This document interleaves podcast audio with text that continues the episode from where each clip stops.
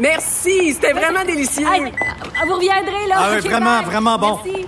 Faites attention Ah à oui. Ouais. OK, salut, à la prochaine. Votre auto, c'est un espace où vous pouvez être vous-même. Hey, c'était pas mangeable comme repas. Elle mérite d'être bien protégée et vous méritez d'être bien accompagné. Trouvez la protection la mieux adaptée à votre auto avec Desjardins Assurance et obtenez une soumission en quelques clics sur desjardins.com.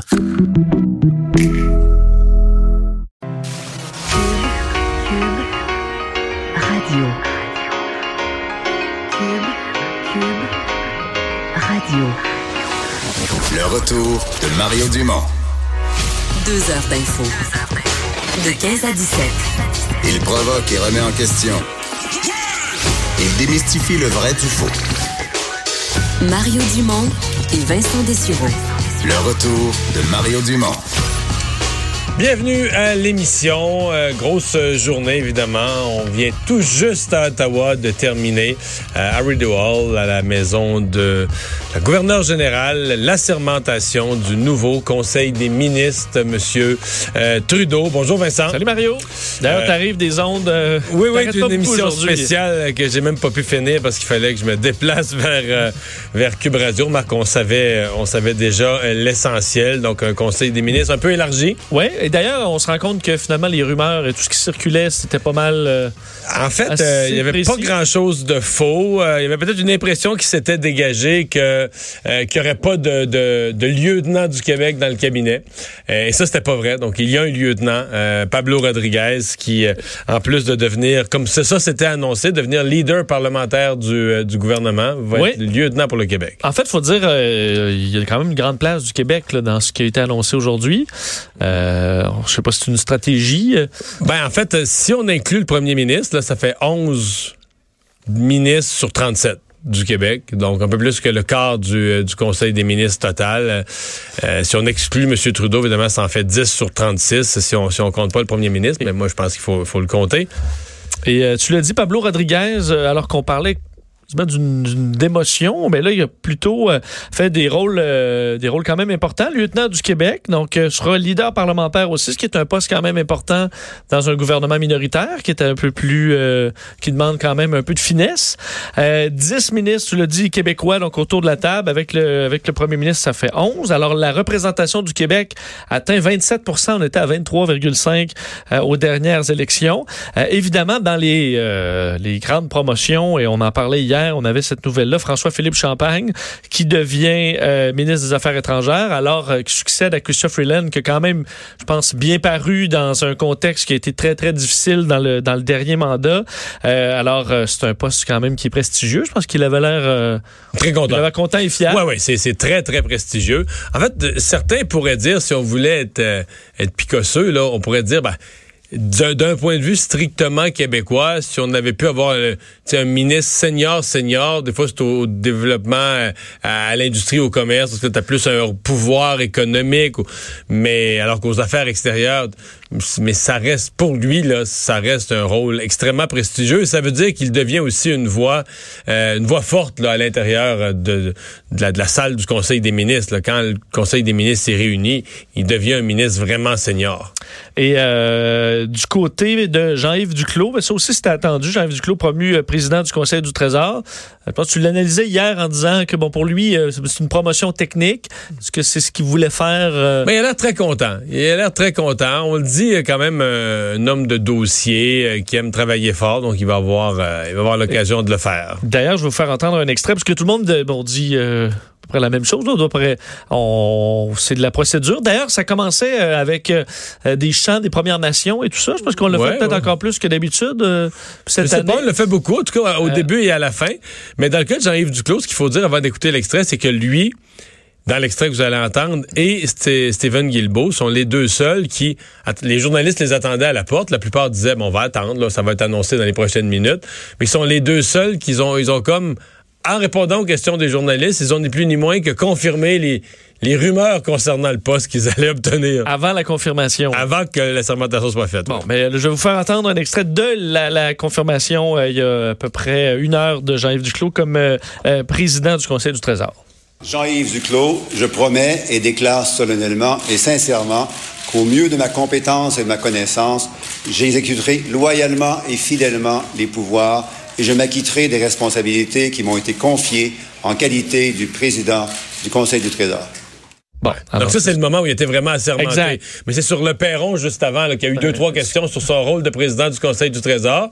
Et plutôt que de dire, ben, regarde, on sait pas, là, on va attendre ce que le premier ministre va annoncer, même si tout le monde le sait, mais il a répondu Il a- là, de- à propos de son mandat comme président du Conseil du Trésor. Mais bon. Il était candide. Candide. Euh, députée d'Antique-Cartierville, Mélanie Joly aussi, qui, euh, faut dire, va gérer quand même un ministère important, celui du développement économique et langues officielles, euh, responsable des agences de développement économique régional. Pour elle, c'est quand même, euh, c'est quand même important. Là. Oui, c'est une promotion.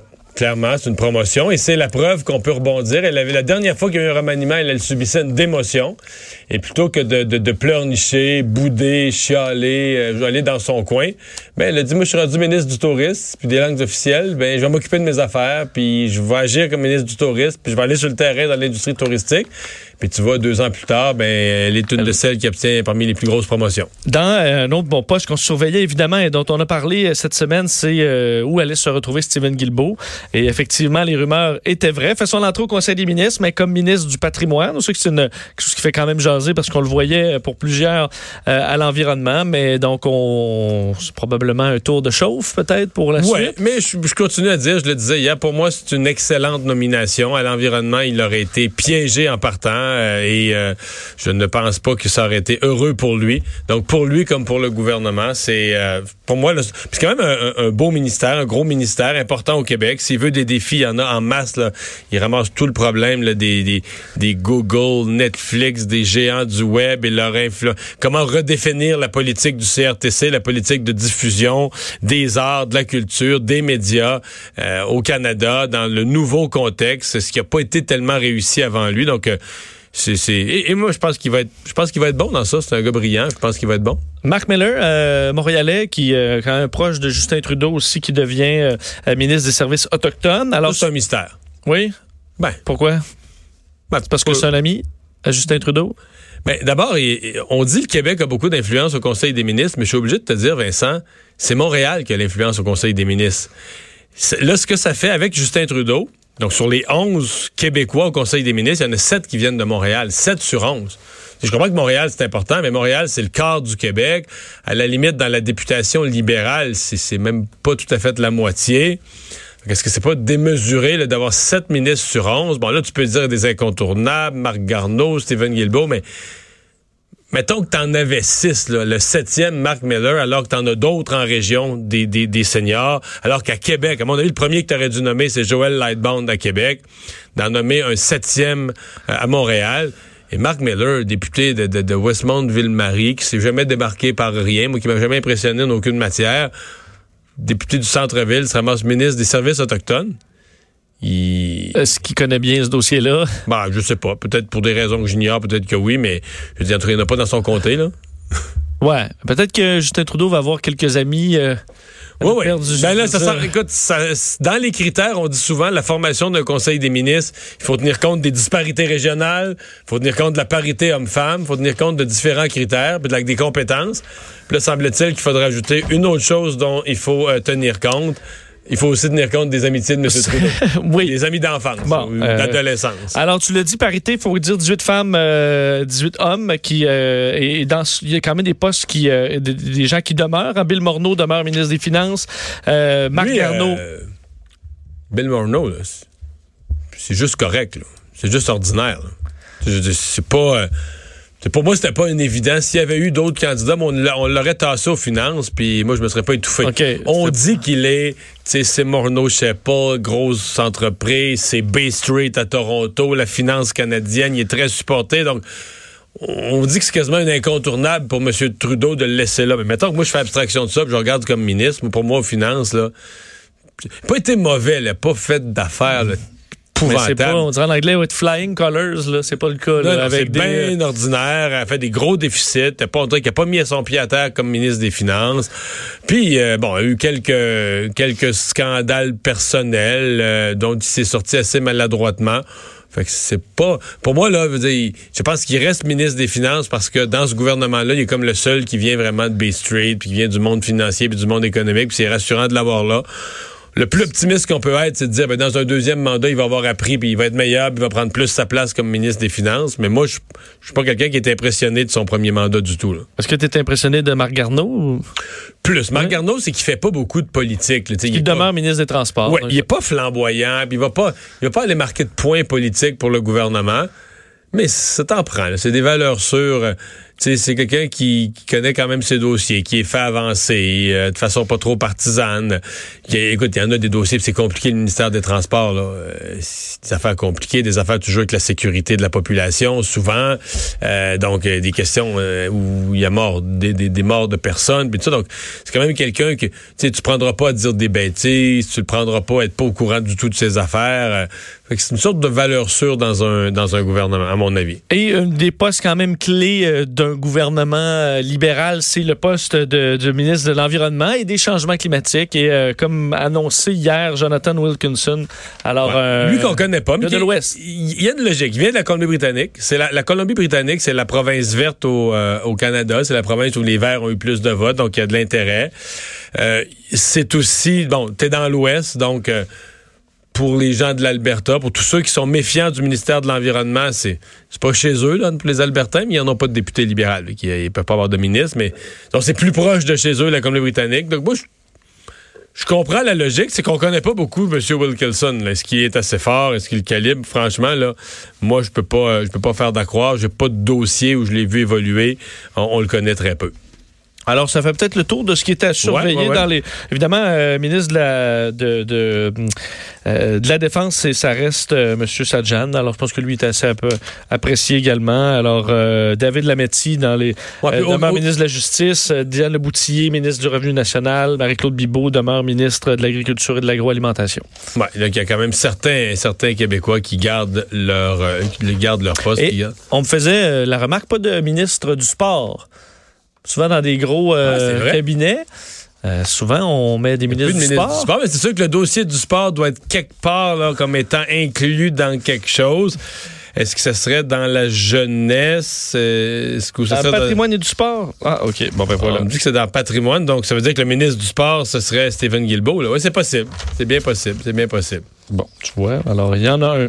Mais est-ce que j'ai bon, le ministre du patrimoine canadien, mais on va faire peut-être un peu de sport euh, sur le côté. Oui.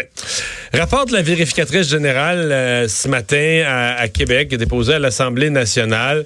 Euh, il est question, entre autres, les, deux gros chapitres sont la, DPJ et le ministère du Développement économique. Oui, et quand même des révélations assez euh, ben, inquiétantes. On surveille toujours ça quand même de très près, les rapports de la vérificateur, euh, du vérificateur général. Donc, euh, Guylaine Leclerc, la vérificatrice qui déposait aujourd'hui à l'Assemblée nationale son rapport annuel. Je vais commencer par le dossier DPJ parce que je pense que c'est quelque chose d'assez sensible chez les Québécois, surtout euh, après l'année qu'on a eue. D'ailleurs, vous allez voir que ça donne des munitions, ou du moins amène de- de- de- du carburant à la commission Laurent sur le droit des enfants et la protection de la jeunesse, qui reprend ses travaux d'ailleurs dans les prochains jours. Alors, le gouvernement du Québec, selon euh, la VG, fait attendre jusqu'à 226 jours les enfants signalés à la DPJ, euh, ce qu'elle déplore. Elle dit, je cite, les enfants n'ont pas accès rapidement aux services dont ils ont besoin Ça, pour la situation. c'est presque huit mois. C'est énorme. En fait, ça dépend des régions. Ça va de 158 à 226 jours. Les champions des délais, c'est l'Estrie, où on atteint donc 226 jours. Et elle dit, la VG, qu'il s'agit d'une photo, là, ce moment-là, mais qu'au contraire, le portrait risque de s'enlaidir.